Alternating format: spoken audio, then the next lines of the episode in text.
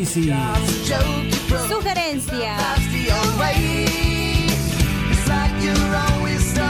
Esto es Fuera de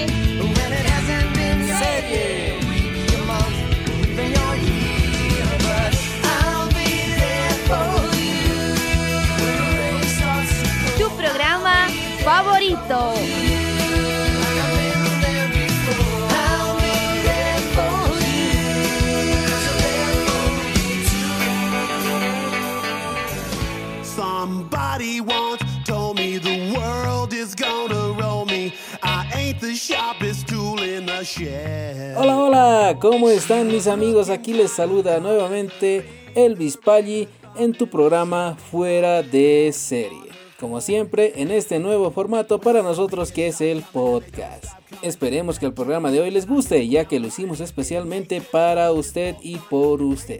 Hoy estaremos hablando de lo que son series, ya sea análisis, retro, invitado especial y también tenemos un nuevo sector que vamos a estrenar el día de hoy, que es el sector de Chascarrillo, que nos van a contar algo de anécdotas de algún personaje o alguna estrella conocida a nivel mundial, se podría decir. Bueno, sin más, vamos a arrancar el programa con el primer sector del mismo, que es el sector de retro. Vemos que nos tiene preparada nuestra compañera Nancy. Vamos con el sector retro.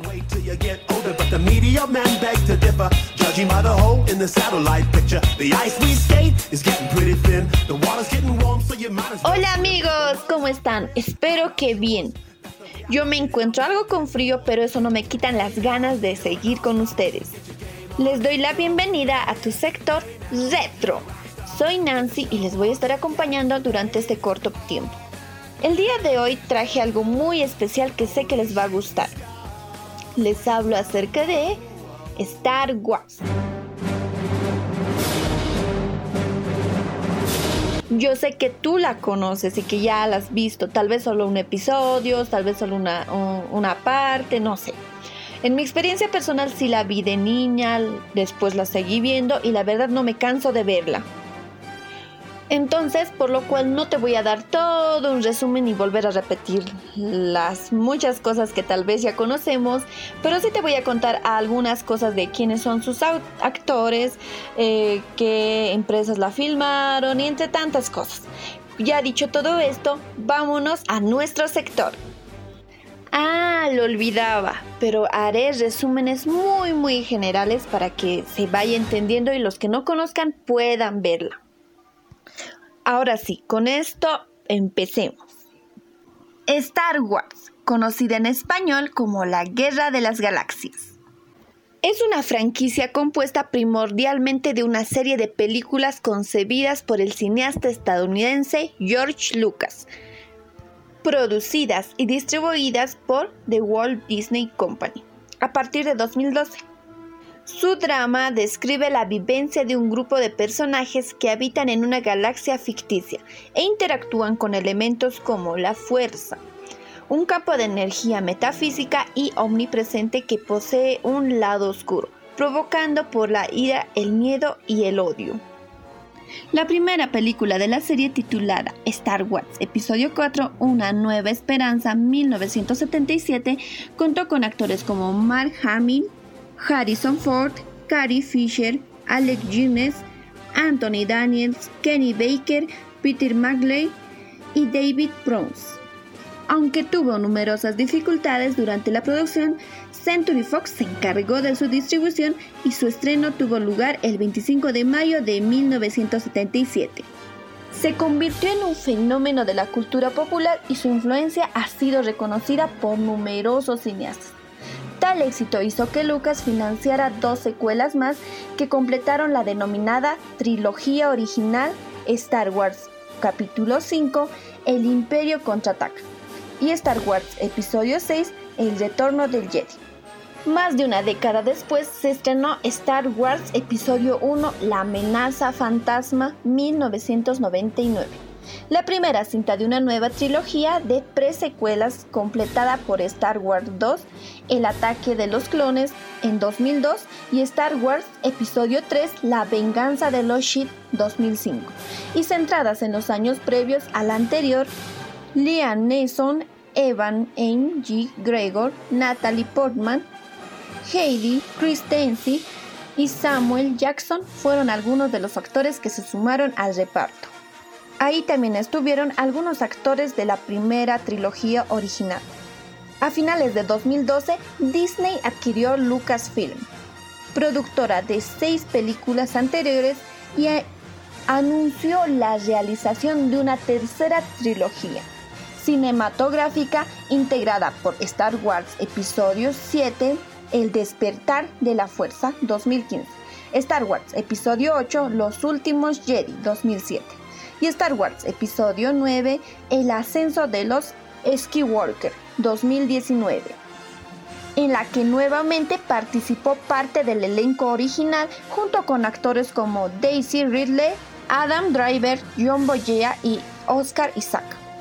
Asimismo, el estudio es responsable de la producción de un par de filmes derivados que abordan elementos del canon de Star Wars, Rogue One 2016 y Han Solo 2018.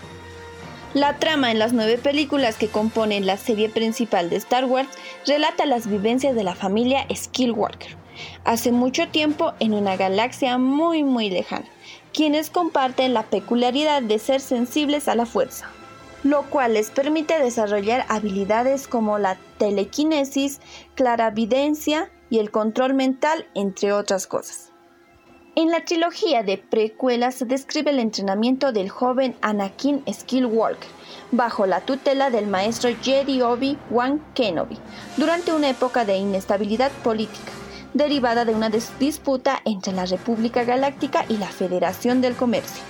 El ataque por parte de un ejército de droides motiva al Senado Galáctico a concederle poderes extraordinarios al canciller Palpatine que mantiene en secreto su identidad como Shin Darth Sidious, para incitar a guerras clon, derrocar el sistema republicano y fundar el Imperio Galáctico bajo su mandato.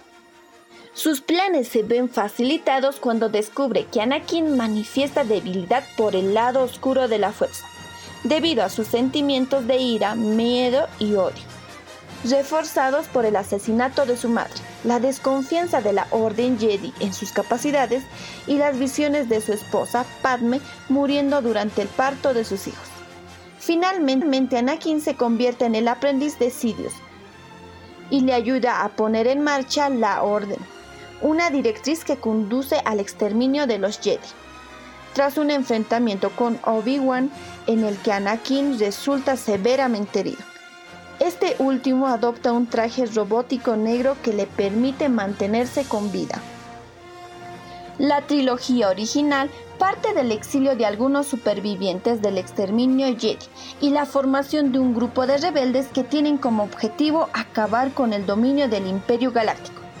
Mientras se ven amenazados por la construcción de un arma imperial masiva conocida como Estrella de la Muerte que posee la capacidad de destruir planetas en poco tiempo. Los gemelos Luke y Leia, que pasaron su infancia en distintos lugares de la galaxia, desconocen su parentesco con Vader, hasta que coinciden en la rebelión. Una vez que ella consigue los planos robados de la estrella del mar de la muerte y los deposita en el interior del droide R2D2, con la esperanza de que ayuden a identificar la vulnerabilidad del arma imperial, con la ayuda de Han Solo, Shuka R2 y C3PO, los Skywalker consiguen destruir la Estrella de la Muerte. Tras ser entrenado por el Jedi Yoda y asistido por el mismo equipo al que se integra Lando Calrissian, Luke se enfrenta sin éxito a Vader y este revela la verdad sobre su vínculo familiar. Finalmente, en otro secuestro de Sidious y Vader, este último rescata a Luke y sacrifica su vida para acabar con Sidious. La trilogía de secuelas lidia con los acontecimientos derivados del establecimiento de la Primera Orden, una organización que comparte ciertos rasgos de la ideología imperial, que es encabezado por el líder supremo Snoke y Kylo Ren, hijo de Solo y Leia, y en la que se ven involucrados nuevos personajes como Rey Finn y Point Dameron quienes forman parte de la denominada resistencia. En cuanto a la ambientación, los acontecimientos tienen lugar en una galaxia ficticia de nombre desconocido y en un tiempo no especificado. Solo se dice que fue hace mucho tiempo y en una galaxia muy muy lejana. Además de la raza humana, son descritos muchos tipos de especies extraterrestres, procedentes de los numerosos planetas y satélites que conforman dicha galaxia, y pertenecen a la Alianza de Planetas de la República Galáctica. Otros personajes recurrentes son los robots y los androides, creados generalmente para servir a un propósito, observándose así droides astromecánicos, médicos de protocolo y de combate, entre otros. Los viajes espaciales son comunes y la mayoría de los planetas que aparecen en la saga están afiliados a la República Galáctica. La Unión Democrática que rige la galaxia y cuyo gobierno, precedido por un canciller supremo, está formado por representantes elegidos o designados de toda agrupación galáctica, ubicado en el planeta Kuruskan. En oposición a la República se encuentra la Confederación de Sistemas Independientes, separatistas, siendo el enfrentamiento de ambas de uno de los temas más importantes en la trama de las tres primeras películas de Star Wars. Uno de los elementos principales en la saga es la fuerza, creado por las cosas que existen, que impregnan el universo y todo lo que hay en él. La Orden Jedi es una organización de caballeros unidos por su creencia y percepción de la fuerza, que luchan por la paz y la justicia en la República Galáctica. Se entrenan en el uso de sable de luz o espada láser. Los Jedi son capaces de manejar la fuerza y lograr así habilidades como telequinesis, la clarividencia y el control mental o una amplificación de los reflejos, la velocidad y otras capacidades físicas. No obstante, y aunque dicho grupo la utilizan con fines positivos, tiene un lado oscuro provocado por la ira, el miedo y el odio. Este lado es usado por él o los Sith para exterminar a los Jedi y tomar el control de la galaxia. La Primera Orden es una organización que se juega el rol antagónico, importante en la trilogía producida por Disney, cuyos rasgos y funcionamiento están alineados con los del Imperio Galáctico, en contraposición a la Nueva República y a los integrantes de la Resistencia. Chicos, esto fue todo por el día de hoy. Pero nada más en nuestro sector, porque tenemos muchos otros sectores los cuales también son muy entretenidos. Yo todavía no me despido porque voy a volver en otro sector, así que espérame un momento.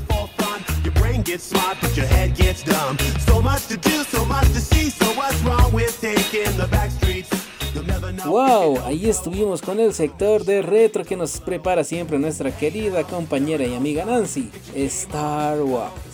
Ya saben, entonces este programa va a ser más o menos de lo que es ciencia ficción, series o alguna película tal vez de lo que ha sido ciencia ficción.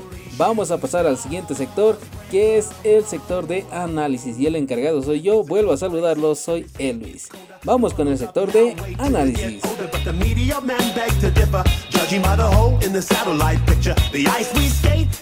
Hola de nuevo, ¿cómo están mis amigos? Pues aquí nuevamente en lo que es el programa y el sector de análisis. En esta ocasión les estaré hablando de una serie muy pero muy buena. Esta serie le peleó el primer lugar a Juego de Tronos en el año 2016 que se lanzó la primera temporada. Sí, le peleó a Juego de Tronos en la temporada 6 cuando casi estaba en su auge. Increíble, ¿no? Y también contarles que la temporada 2 se terminó de estrenar el año pasado, en 2018. Así que sin más, vamos a presentarles lo que es esta grandiosa serie. Has vuelto. Si pudiera quedarme contigo, lo haría. A veces siento que el mundo exterior me llama. Eres uno de ellos, ¿no? No eres real. Vuelvan a conectarla. ¿Sabes dónde estás? En un sueño. En mi sueño. Diseñamos cada palmo de este lugar. No es un parque temático, sino todo un mundo. Tú y cuantos conoces Fuisteis construidos para satisfacer los deseos de los que visitan vuestro mundo. No olvide que no son reales. ¿Y si te dijera que he venido a liberarte?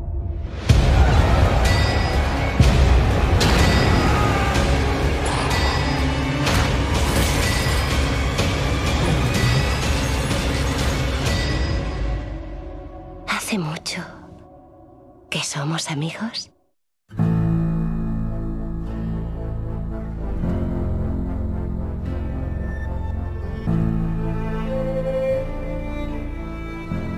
¿La reconocieron? Si no lo hicieron, les cuento más de ella. Se trata de la serie de Westworld. Es una serie realmente recomendada.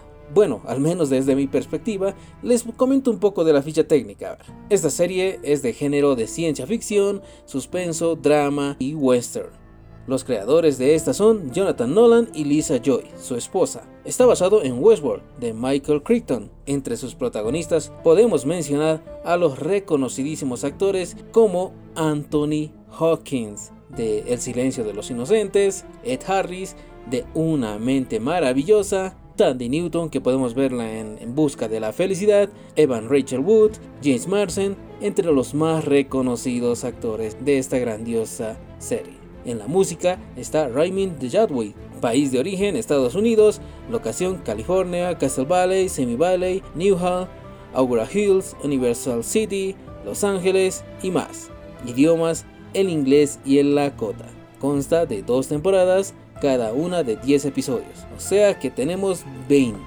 Bueno, pasamos a lo que es una pequeña sinopsis al respecto.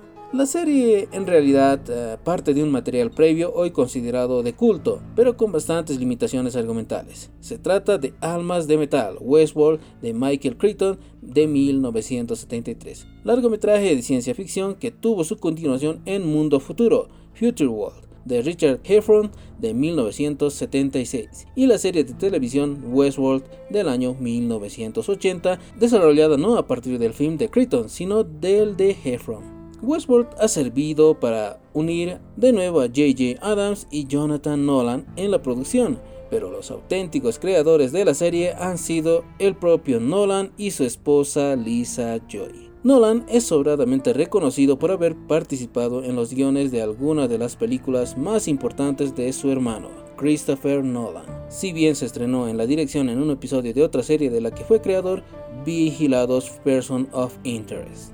Westworld está ambientada en un parque de atracciones futuristas dirigida por el Dr. Robert Ford. ¿Adivinan quién lo interpreta? Así es, Sir Anthony Hawkins. Las instalaciones cuentan con androides cuya apariencia física es humana y gracias a ellos los visitantes pueden introducirse en cualquier tipo de aventura y fantasía por muy oscura que ésta sea. No obstante, en torno al parque giran multitud de misterios, así como la posibilidad a priori de que estos androides o anfitriones cobren conciencia y comiencen a ejercer su libre albedrío.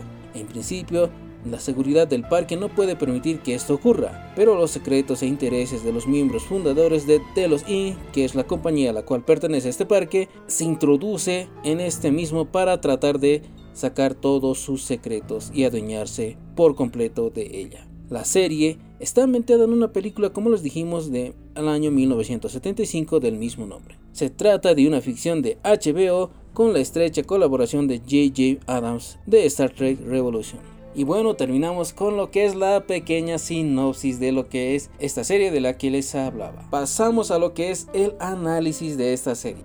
Como les decía y adelantaba en la sinopsis, esta serie trata de un parque temático en el futuro. ¿De qué trata este parque? es un parque de vaqueros, se podría decir. Por eso también esta serie pertenece al género de lo que es el western. El parque está ambientado en lo que es el oeste de los Estados Unidos, donde habían vaqueros y demás cosas. Tiene un inmenso tamaño, pero principalmente en la primera temporada por lo menos se enfoca en lo que es los vaqueros y los lugares típicos de ellos. En este parque puedes hacer lo que tú quieras puedes explayarte, puedes ser quien realmente eres. O tal vez el mensaje que nos quiere dar es que en este parque sacas tu verdadera personalidad. Y es que se puede ver eh, a lo largo de la serie que muchos personajes entran así con una etiqueta así de señores de gran alcurnia, señores de muy educados, entran al parque y se convierten en prácticamente hasta salvajes, porque puedes ver matanzas, masacres, violaciones y todo lo que se te pueda ocurrir, ya que como dije, en ese parque sacas tu verdadero ser. Y es lo que más algunos podrían criticar, se podría decir, porque te hace reflexionar incluso de lo que es la verdadera naturaleza del ser humano. Bueno, a ver, les comento, la serie comienza introduciéndote a lo que es la personaje principal, por decirlo de alguna manera, que es Dolores, Evan Rachel Wood. Dolores es un androide, es una de los anfitriones, que son así llamados los robots de ahí de ese parque, son llamados anfitriones, los que reciben a los visitantes, que son los humanos que viven en este mundo del futuro. Si bien es cierto este parque es realmente muy caro, este parque está reservado para lo que es la élite de la sociedad de la sociedad futurista. Es así que vemos a los personajes ingresar a los invitados, eh, llegar a este parque y cumplir sus más íntimos deseos, podemos decirlo. Vemos a Evan Rachel Wood siendo Dolores, la anfitriona que recibe múltiples visitas y es una trama un tanto ah, como un círculo vicioso, podemos decirlo porque se repite una y otra vez. O sea, los anfitriones reciben por día o por semana, eso no está explicado muy bien en lo que es la trama, reciben a los visitantes y sufren un reseteo, podemos decir. Eh, termina la visita y ellos automáticamente se resetean, se apagan, olvidan todo lo que ha sucedido en ese lapso y vuelven a empezar así como un círculo vicioso como les decía. Vuelven a recibir visitantes, vuelven a sufrir o lo que se les ocurre a los huéspedes que son los eh, visitantes en este nuevo mundo. Se trata, como les decía, de la naturaleza del ser humano. Podemos ver cómo nos convertimos en lo más primitivo de nuestro ser, en busca de satisfacer nuestros más íntimos y, hasta salvajes deseos, porque les decía que, que hacen de todo, ya que pueden explayarse y hacer lo que ellos quieran en este parque. Como no tienen culpa, digamos, matan, masacran, roban, pelean, hacen casi lo que sea en este parque y también se aprovechan, digamos, porque en este parque los anfitriones, que son los robots, no tienen permitido lastimar o, o, matar a algún huésped. Están programados de esa forma, a menos, a menos que el huésped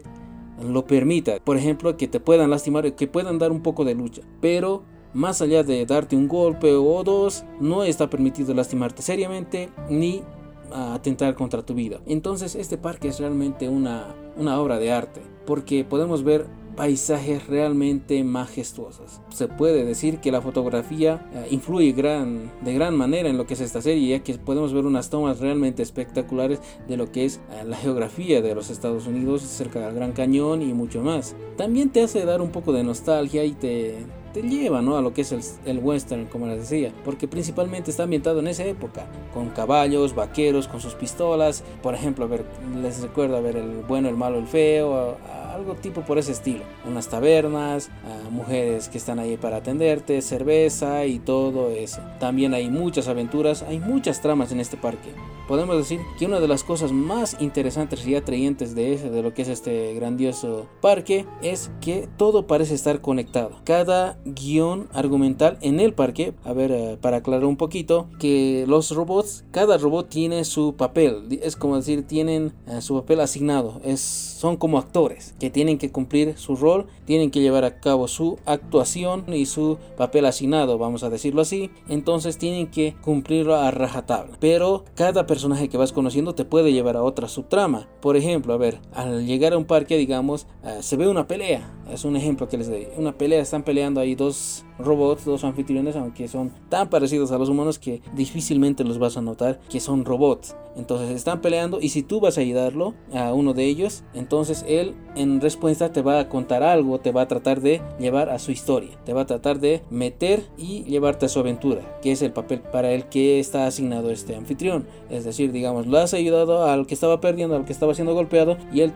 en agradecimiento te va a decir, bueno, ya que me ayudaste, te voy a dar una recompensa, este es el mapa de un tesoro, tú tienes que ir por allá, está en este lugar, yo ya estoy viejo y tal, tal, tal. Así cada anfitrión tiene su subtrama, tiene su historia, tiene su aventura a la cual te puede llevar y te puede ahondar a meter en, esta, en este grandioso parque. Bueno, pero volvemos a lo que les estaba comentando, lo que es los anfitriones. Dolores es la, es la anfitriona más antigua del parque. Es, se podría decir, una fundadora, ya que es la primera anfitriona creada por los dos creadores de este parque, que son el Dr. Ford y su amigo del cual no les daré el nombre porque es un tanto importante, se podría decir, en lo que es la trama. Es una serie, se podría decir, algo lenta incluso al principio, porque a mí al principio también me costó un poco adentrarme a lo que es esta serie, pero llegué a ella porque vi que era una serie muy recomendada en varios posts de Facebook, de YouTube, entonces dije, a ver, estaba aburrido y dije, ya que había terminado de ver también Fuego de Tronos, ya que les hablé también en un programa anterior de la serie que les hablamos, entonces dije, ya terminé de ver esta serie. ¿Qué hago? Voy a buscar otra serie que pueda suplir el vacío que siento. y entonces vi algunos comentarios de internautas en las que decían que Westworld era una muy buena serie. Busqué su puntuación en internet y en varios sitios me salió que esta serie era una de las mejores del año, que incluso le peleaba y algunos hasta se animaron a decir que le ganaba a lo que es Juego de Tronos. Entonces es así que me adentro en lo que es este, este mundo en esta serie y realmente me, me gustó. Como les decía al principio, un tanto parecía un lenta, pero es porque las tramas se entrelazan, eh, se entremezclan y a veces hasta te confunden, porque es cierto, a ver, la primera temporada es un tanto confusa y es que recién en, el capítulo 6 o 7 eh, se va entendiendo lo que te trataron de explicar en los primeros capítulos. Y por eso les decía que Dolores es la principal, eh, es el principal personaje, es el anfitrión más viejo, es el primer anfitrión creado en el parque y tiene una subtrama con lo que es Teddy, que es su amor ideal, podemos decirlo así, ya que son dos robots que están asignados a ese papel, sufrir el uno por el otro. Dolores está asignada al papel de ser la chica que recibe al visitante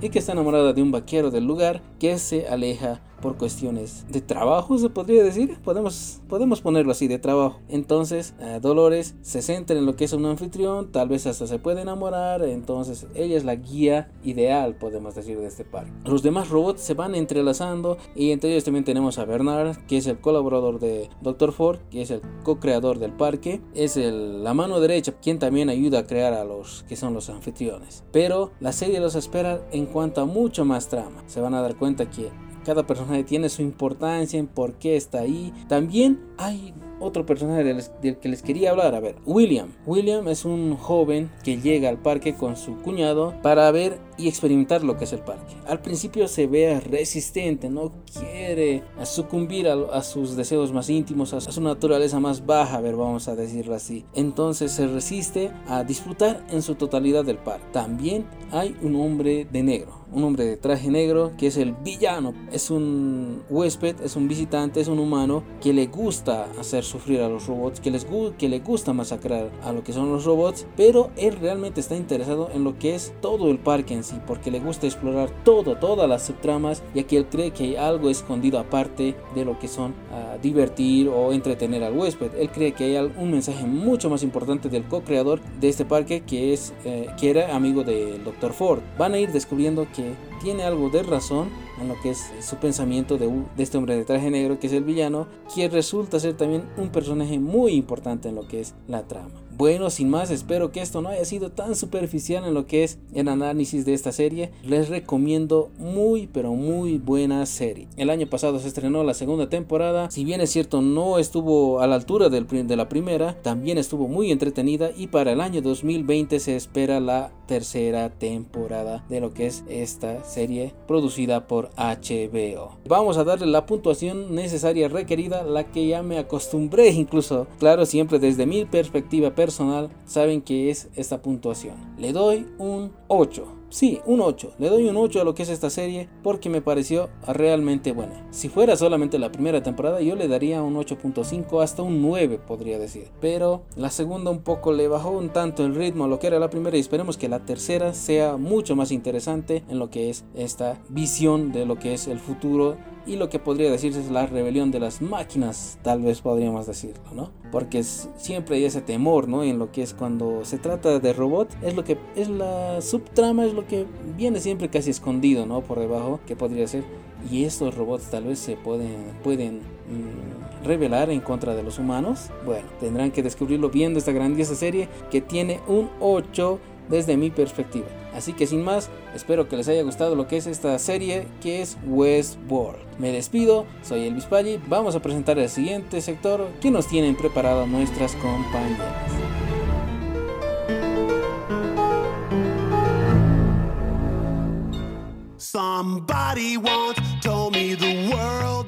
Continuamos con el programa y luego de ese análisis de la grandiosa serie Westworld, vamos a pasar con el siguiente sector del programa. Y es un nuevo sector que les habíamos anticipado al inicio del mismo, y es el sector de anécdotas que se llama Chascarrillo. Vemos qué invitados nos tiene nuestra querida compañera Nancy. Vamos con el sector Chascarrillo. Amigos, nuevamente estoy con ustedes y me tienen de vuelta, pero ya no en el sector de sugerencias, sino más bien en otro sector que estaremos estrenando el día de hoy, que se llama El Chascarrillo. Este sector tratará de actores que cuentan una pequeña parte de su vida, una anécdota, algo gracioso, cómico que les haya sucedido en el pasado o algo para recordar. Entonces vamos con el siguiente. Arnold Schwarzenegger, nacido en Austria el 30 de julio de 1947, es un actor, empresario, político y ex físico-culturista profesional nacionalizado estadounidense. Ejerció como 38 gobernador del estado de California en dos mandatos del 2003 al 2011. Con tan solo 15 años de edad comenzó a entrenar con pesas. Cuando tenía ya los 20, ganó el concurso de Mister Universo. Luego encadenó 7 victorias en la competición de Mister Olympia entre 1970 y 1980. Sigue siendo un icono de este deporte y además que es un, reconocido como uno de los fisiculturistas más importantes de todos los tiempos. Es un embajador muy carismático. Su fama mundial empezó a partir de 1980, como ícono del cine de acción en Hollywood.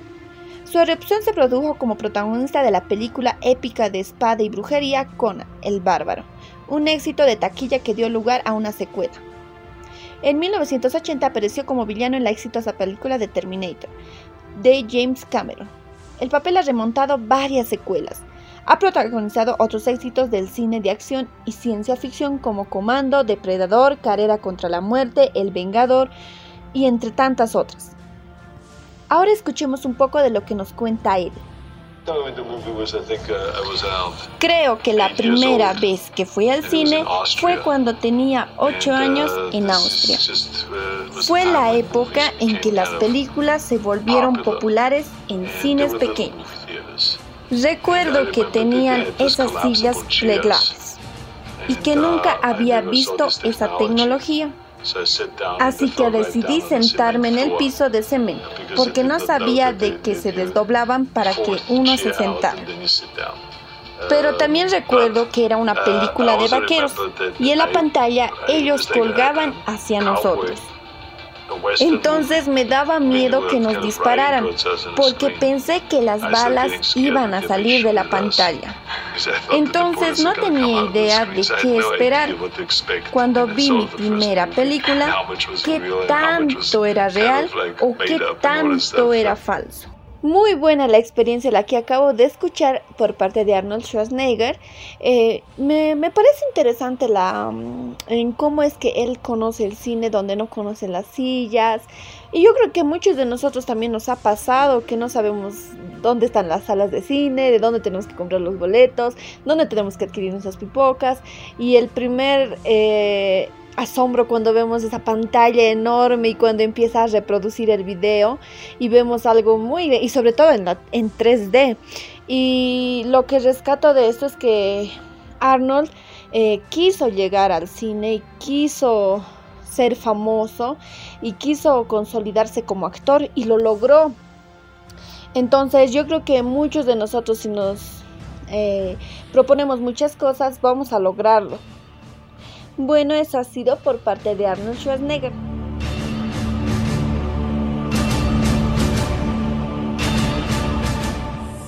Ahora estamos con otro actor muy reconocido, William Carroll Smith Jr. Nació en Filadelfia, Pensilvania, el 25 de septiembre de 1968, más conocido como Will Smith. Es un actor, rapero, productor de cine, productor de televisión y productor discográfico estadounidense, que lo llevó a un éxito en sus dos facetas artísticas. Nominado a cuatro premios Globo de Oro y a dos premios Oscar, y ganó cuatro premios Grammy.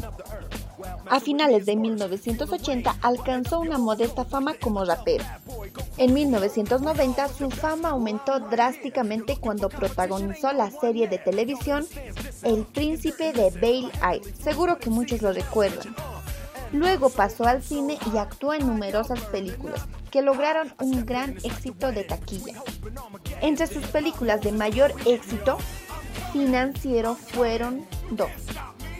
Dos policías rebeldes, dos policías rebeldes 2, Día de la Independencia, Hombres de Negro, Hombres de Negro 2, Hombres de Negro 3, Yo, Robot, en busca de la felicidad en donde lo acompañó su hijo. Forbes, una revista especializada de los negocios y las finanzas, lo considera la estrella más financiable en todo el mundo. Ahora vamos a escuchar lo que nos tiene que contar. Lo que sucede es que sales la noche anterior y te tomas unas bebidas con tus amigos.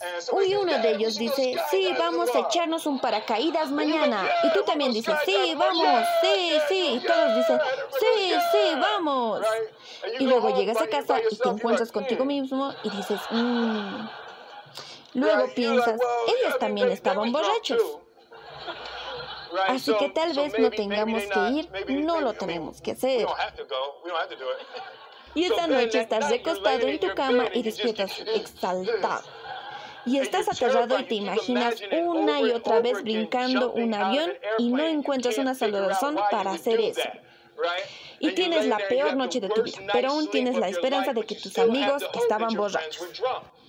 Así que llegas al avión y es algo distinto porque estás sentado sobre las piernas de un hombre extraño. Entonces todo va bien y así empiezas a volar y a subir, a subir 14 mil pies. Y entonces en ese momento te das cuenta que nunca habías estado en un avión con la puerta abierta.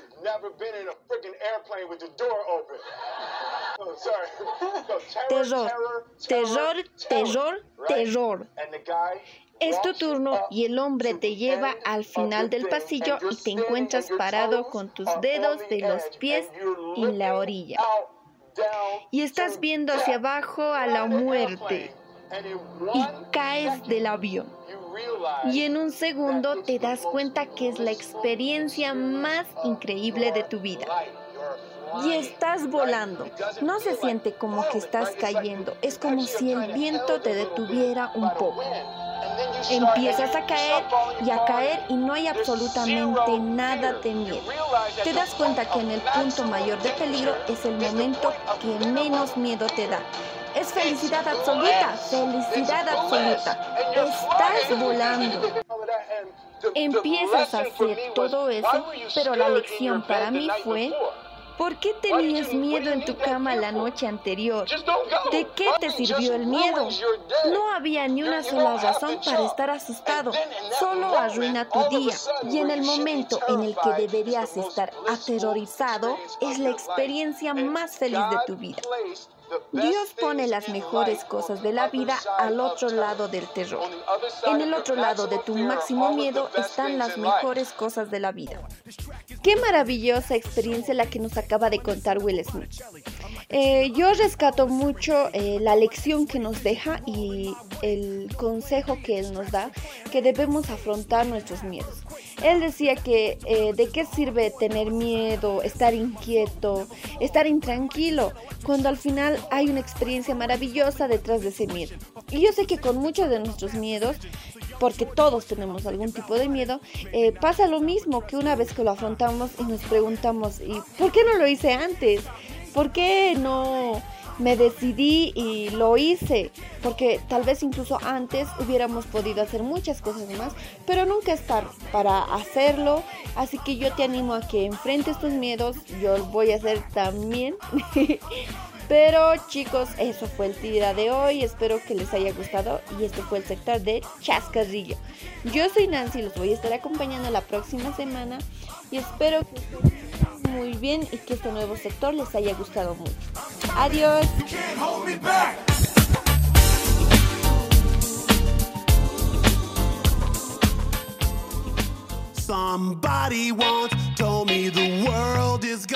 Wow, ahí estuvimos con el actor famosísimo, incluso se metió en política, ¿no? Arnold Schwarzenegger. Y también estuvimos con Will Smith. Nos contaron cosas interesantes, ¿no?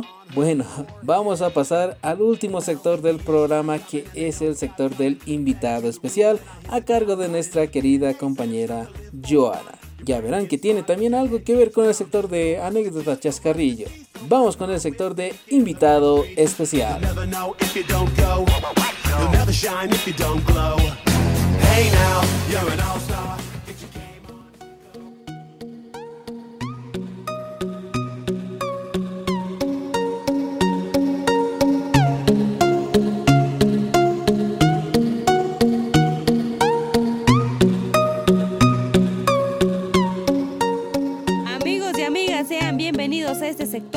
conociendo a tu personaje favorito. Como es de cada programa, vamos a hablar de algún actor en particular. Y es que en esta ocasión hemos decidido no empezar por nuestro tema de fondo para que ustedes identifiquen, sino que simplemente lo vamos a presentar directamente a este actor muy conocido, Will Smith. Como siempre, eh, empezar de lo que es su biografía, proveniente de Filadelfia, Pensilvania, destacado por ser actor, rapero, productor de cine y televisión. Ha compuesto, o bueno, ha sido productor de disco también, discografía. En toda su carrera fue nominado varias veces a, ga- a ser ganador de varios premios. Eso no creo que no es, no, no es mucho que nos sorprenda, ya que este actor es eh, una persona que desde ya am, se sabe reconocer, ¿no? Una buena película de él. Y es que todas sus películas son buenas y más adelante vamos a ir nombrándolas. Pero bueno, a ver, mencionemos sus, premios que ha llegado a tener este actor. Es por decir, nominado a Globos de Oro, premios Oscar y cuatro premios Grammy.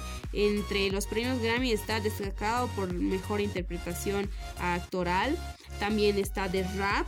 Para algunos que recuerdan, Will Smith ha estado en la Copa Mundial de Fútbol del 2018.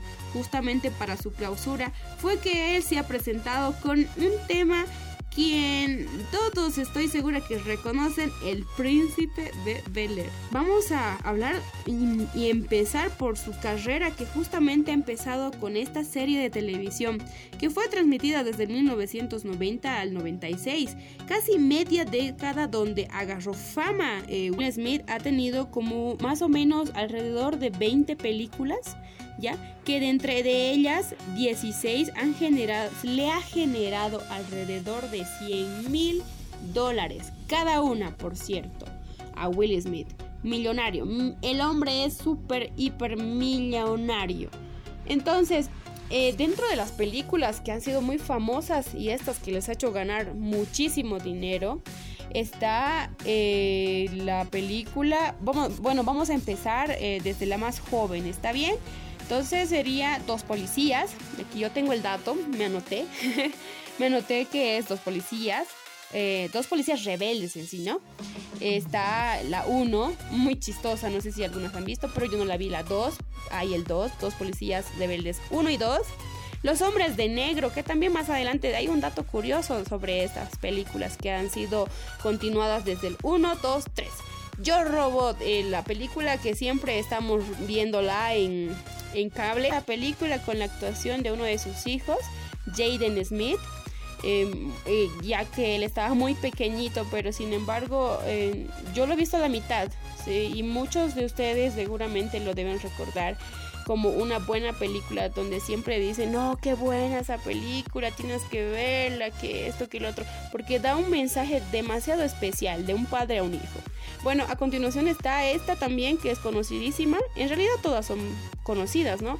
Soy leyenda, eh, eh, donde se, incluso se ha visto los memes, no sé si alguno lo ha compartido, el espantatiburones, enemigo público, siete almas, esto de Escuadrón Suicida, que claro, él no ha representado el primer papel, pero sin embargo ha tenido una repercusión Focus también está, con la misma actriz que no recuerdo su nombre de Escuadrón Suicida, la que hace de Harley Quinn, después de la Tierra, que es así que no la he visto, pero sin embargo esta película más o menos para el 2013, tengo como dato, que tuvo una crítica muy fuerte y no precisamente, eh, no precisamente buena, productiva, sino una crítica sobre la, desde el guion, la actuación, unas críticas positivas mientras que otras negativas.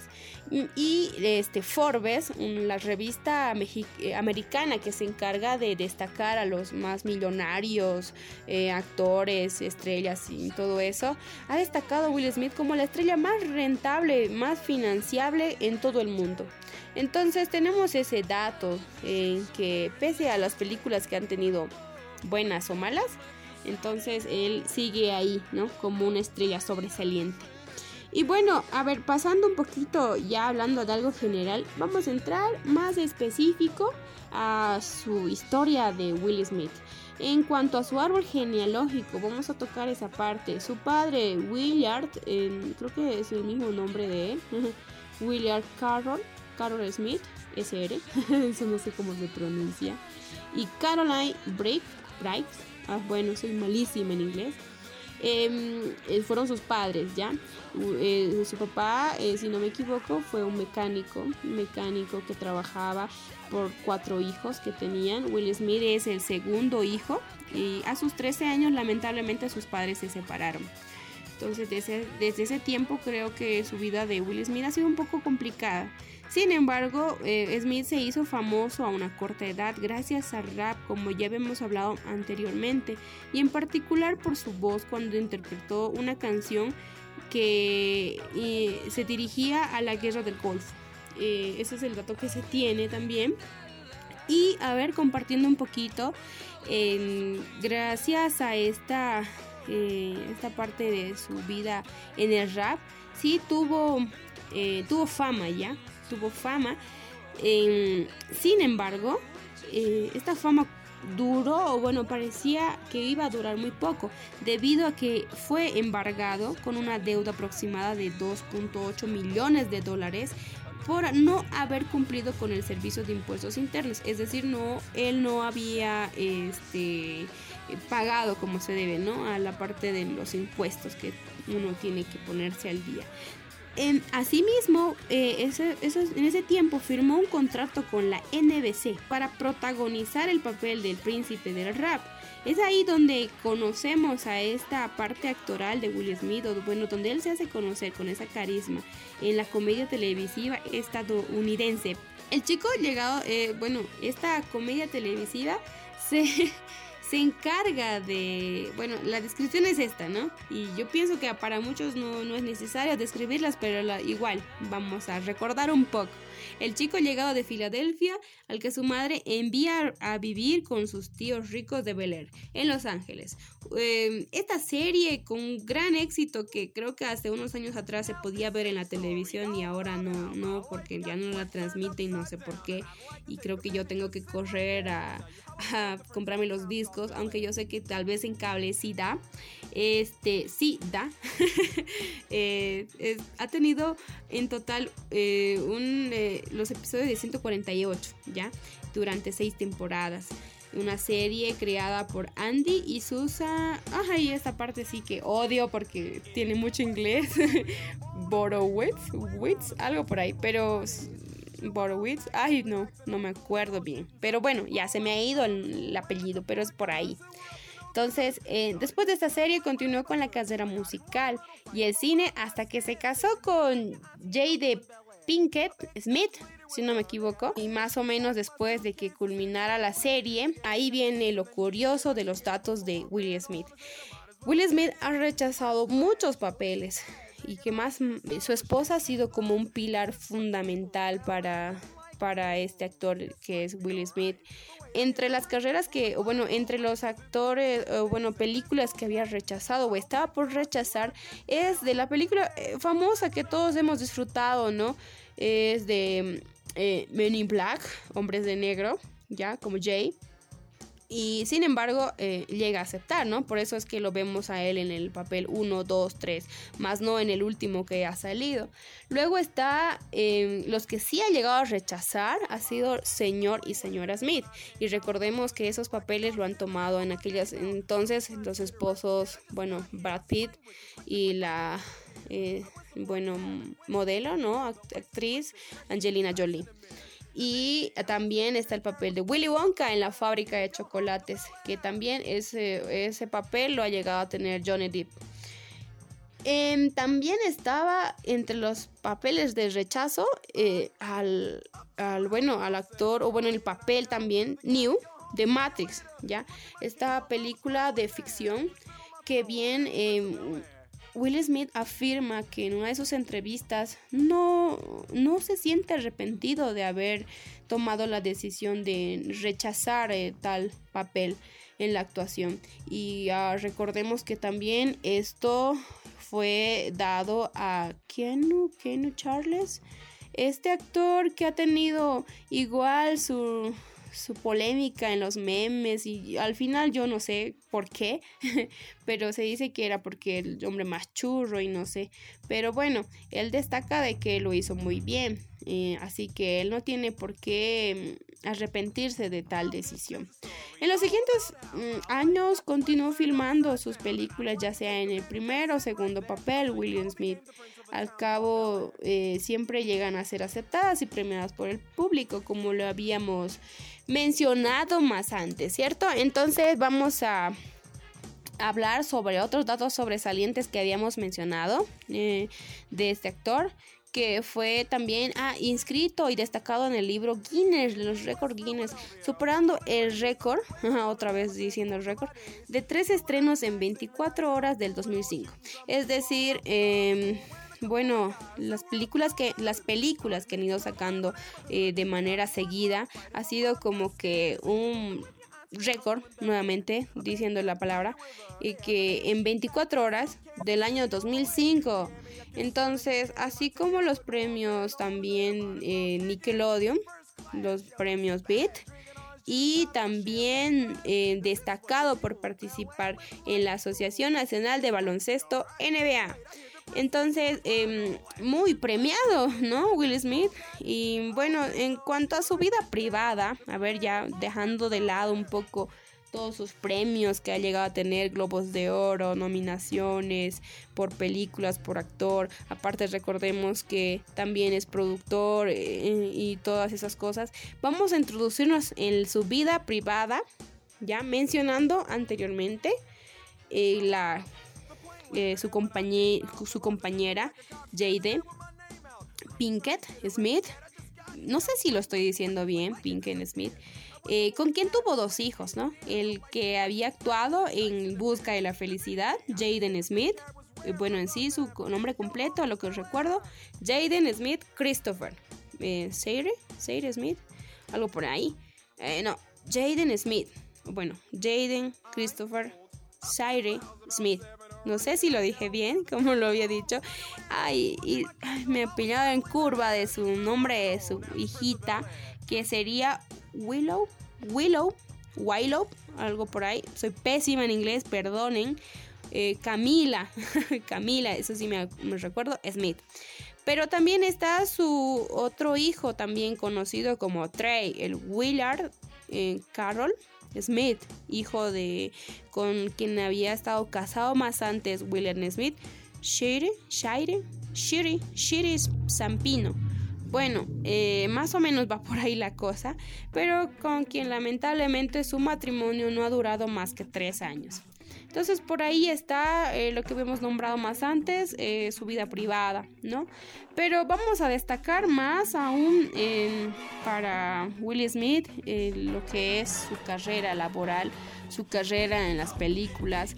Y bueno, ahora tenemos en el presente, el 2019, em, asumiendo un nuevo reto, interpretando el papel de Aladdin, el dibujo animado de Disney.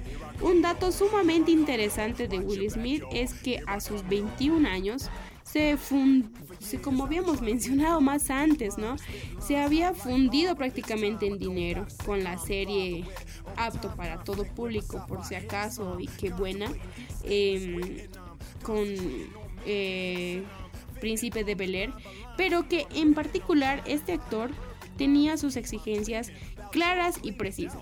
¿En qué sentido? Lo que habíamos recalcado y vamos a recalcar un poquito más ahora, que toda película que él iba a aceptar eran con la condición de que no tenga ningún contenido de selección de raza.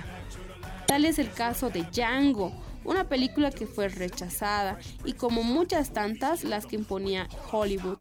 Entonces lo más curioso eh, de este actor Will Smith eh, tuvo em, la, esa normativa suya de no no aceptar esas películas que llegan a tener como que selección de raza. O el hecho de decir em, por el hecho de que tú vas a sonar algo cruel pero es, es que así lo tachan que es negro no, no me creo nada, o sea, por si acaso es, quizá he utilizado un, adjetivo muy, muy prepotente, muy feo, no muy directo, pero es que él lo resalta así, ¿no? Que una persona de color, lo diremos así mejor, y una persona de color puede ser mucho más o igual que las otras personas, ¿cierto? Entonces, Will Smith ha destacado, ha demostrado que es así. Entonces, eh, con esa ideología, él ha sido aceptado y con un apoyo total de sus fans.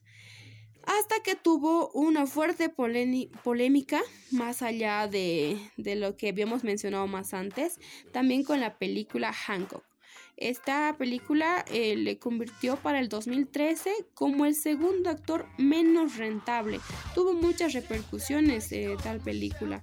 Sin embargo, eh, para el último lanzamiento de Los Hombres de Negro, en la actuación de Liam Neeson, eh, también sucedió lo mismo, ¿no? Y es por eso que a él no se le ve, y es más bien que a, se a quien se le ve es a este actor que todos seguramente lo conocen, o tal vez no, ¿no? Porque muchos digo que lo conocen, y es que me parece muy conocido.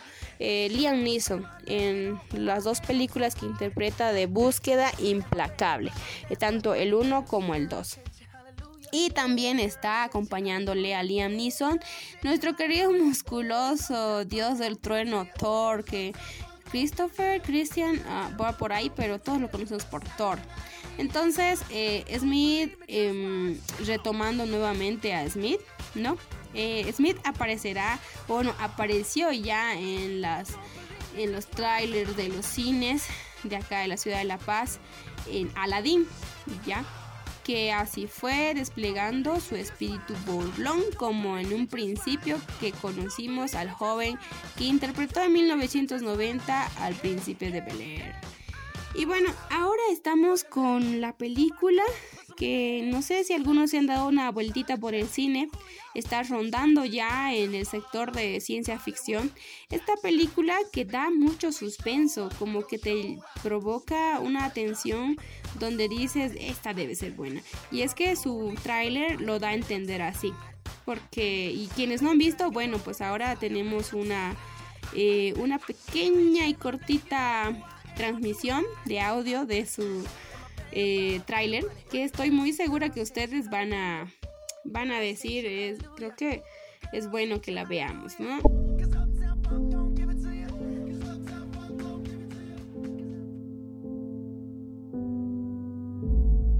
explícame ¿por qué no has podido matar a este hombre? sabía todo lo que yo iba a hacer antes de que lo hiciera lo tenía, justo ahí. Yo, disparaba.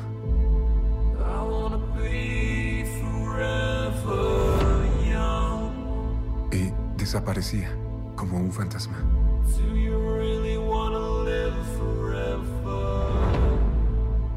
¿Quién es él?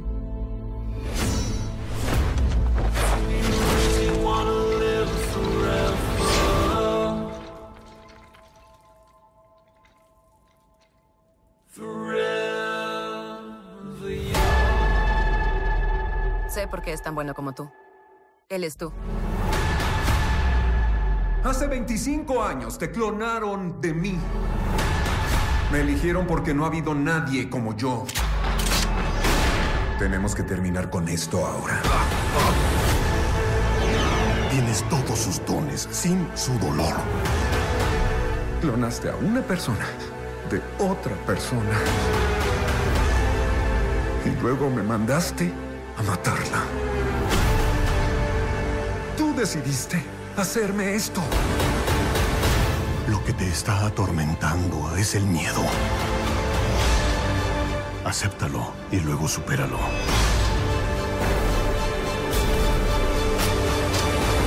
De todas las personas en el mundo que podían perseguirme, ¿por qué te envió a ti?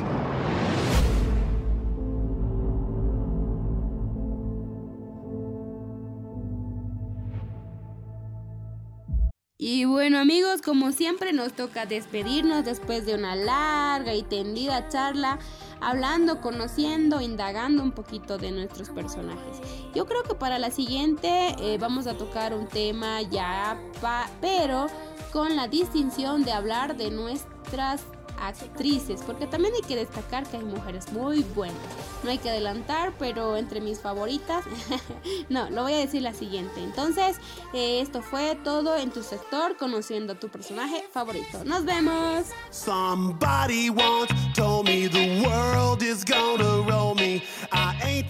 Y bueno, mis amigos, llegamos casi al final de lo que es el programa. Ya vieron que les dije que tenía algo que ver el sector de anécdota con el sector de invitado especial, ya que también hablaron de Will Smith, toda su trayectoria, esperamos que les haya gustado el trabajo de nuestra querida compañera Joana. Lamentablemente mis amigos llegamos a lo que es el final de este programa. Siempre con algo de nostalgia, algo de tristeza se podría decir, ¿no? Que llegamos a la parte final. Me despido, esperemos que el programa haya sido de su agrado ya saben que todo siempre es desde nuestra perspectiva propia, nuestra opinión subjetiva. Así que sin más, me despido, soy Elvis Paggi, me acompañaron Joana Ojeda, Nancy Mamani. Esto fue el programa Fuera de Serie, el quinto que hacemos publicamos en esta plataforma que es Anchor. Me despido, esperando que nos acompañen en el próximo programa. Chau, chau.